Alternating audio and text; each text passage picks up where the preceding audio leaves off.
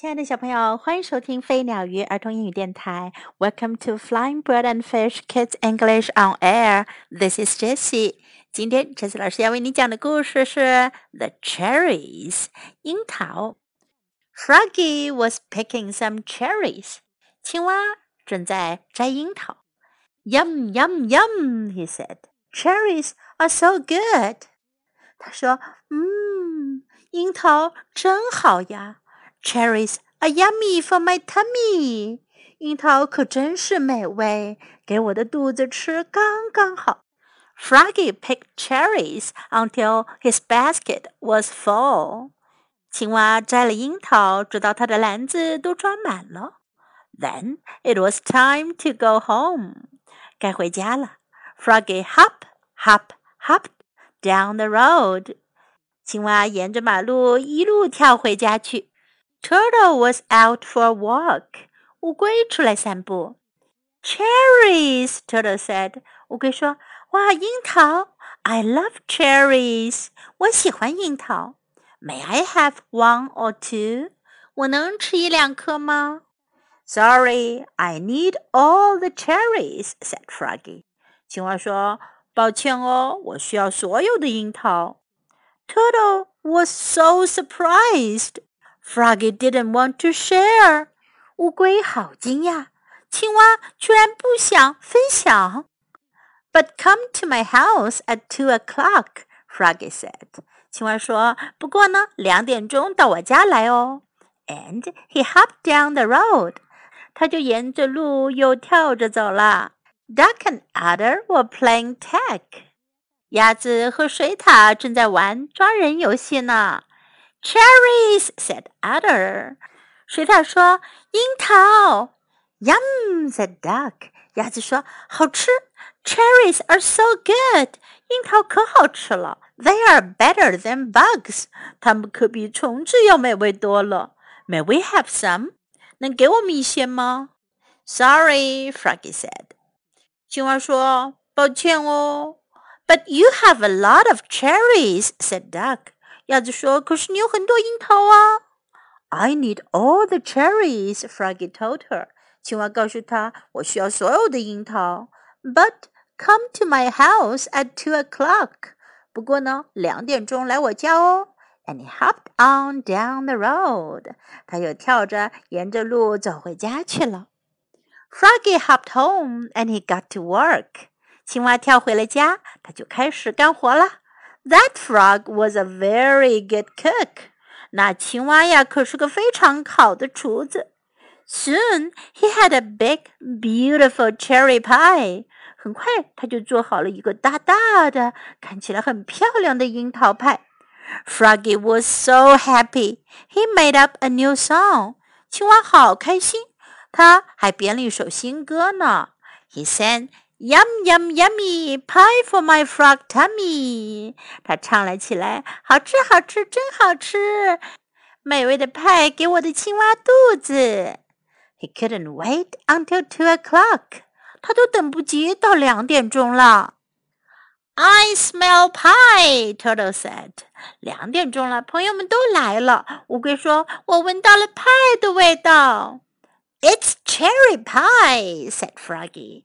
青蛙说：“是樱桃派。Come in and have some. 快进来吃点吧。” So that's why you needed all the cherries," Otter said. 水獭说：“哦，原来你是因为这个才需要所有的樱桃的。You wanted to make a pie. 你想做个派。” And share it with you, Froggy said. 青蛙说：“还要跟你们分享啊。” Otter took a big slice of pie. 水獭拿了一大块派。Turtle took a big slice. 乌龟也拿了一大块。And duck got a big, big, big slice of cherry pie. 鸭子呢，拿了一块非常非常非常大块的樱桃派。Froggy looked in the pie pan. 青蛙看看派盘里。I don't have lots of pie left, he said. 他说：“哦，看来我没剩下多少派了。But I do have lots of happy friends。可是我确实有很多快乐的朋友啊。”小朋友们，青蛙为什么没有跟好朋友分享樱桃呢？原来是想要做一个大大的樱桃派，跟好朋友们一起分享。在今天的故事中，我们可以学到 “yummy”，好吃，真好吃，“yummy”。如果你觉得什么东西很美味，你就可以说 “yummy”。tummy，肚子，tummy。一般小朋友会把自己的肚子说成是 tummy。It was time to go home. 该回家了。It was time to go home. It was time to go home. I love cherries. 我喜欢樱桃。I love cherries. I love cherries. Come to my house at two o'clock. 两点钟来我家吧。Come to my house at two o'clock. Come to my house at two o'clock. May we have some? 我们能要一些吗？May we have some? May we have some? May we have some? You have a lot of cherries. 你有很多樱桃。You have a lot of cherries. A lot of 很多。 You have a lot of cherries. It's cherry pie. 是樱桃派，樱桃馅饼。It's cherry pie.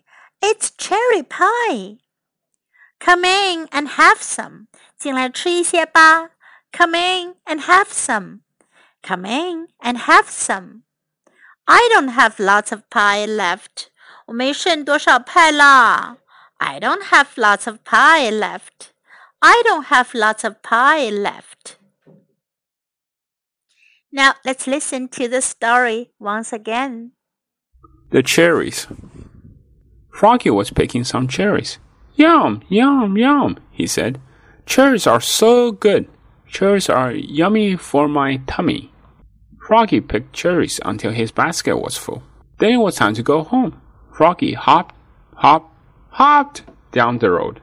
Turtle was out for a walk. Cherries, Turtle said. I love cherries. May I have one or two? Sorry, I need all the cherries, said Froggy. Turtle was so surprised. Froggy didn't want to share. But come by my house at two o'clock, Froggy said, and he hopped down the road. Duck and Otter was playing tag. Cherries, said Otter. Yum, said Duck. Cherries are so good. They're better than bugs. May we have some? Sorry, Froggy said. But you have lots of cherries, said Duck. I need all the cherries, Froggy told her. But come by my house at two o'clock. And he hopped on down the road. Froggy hopped home, and he got to work. That frog was a very good cook. Soon he had a big, beautiful cherry pie. Froggy was so happy. He made up a new song. He sang, Yum, yum, yummy! Pie for my frog tummy! He couldn't wait until two o'clock. I smell pie, Turtle said. It's cherry pie, said Froggy. Come in and have some. So that's why you need all the cherries, Otter said. You wanted to make a pie. And share it with you, Froggy said. Otter took a big slice of pie. Turtle took a big slice. And the duck got a big, big, big slice of cherry pie. Froggy looked in the pie pan. I don't have lots of pie left, he said. But I do have lot of happy friends. 小朋友，今天的故事讲完了。Hope you like it. Thanks for listening. Bye.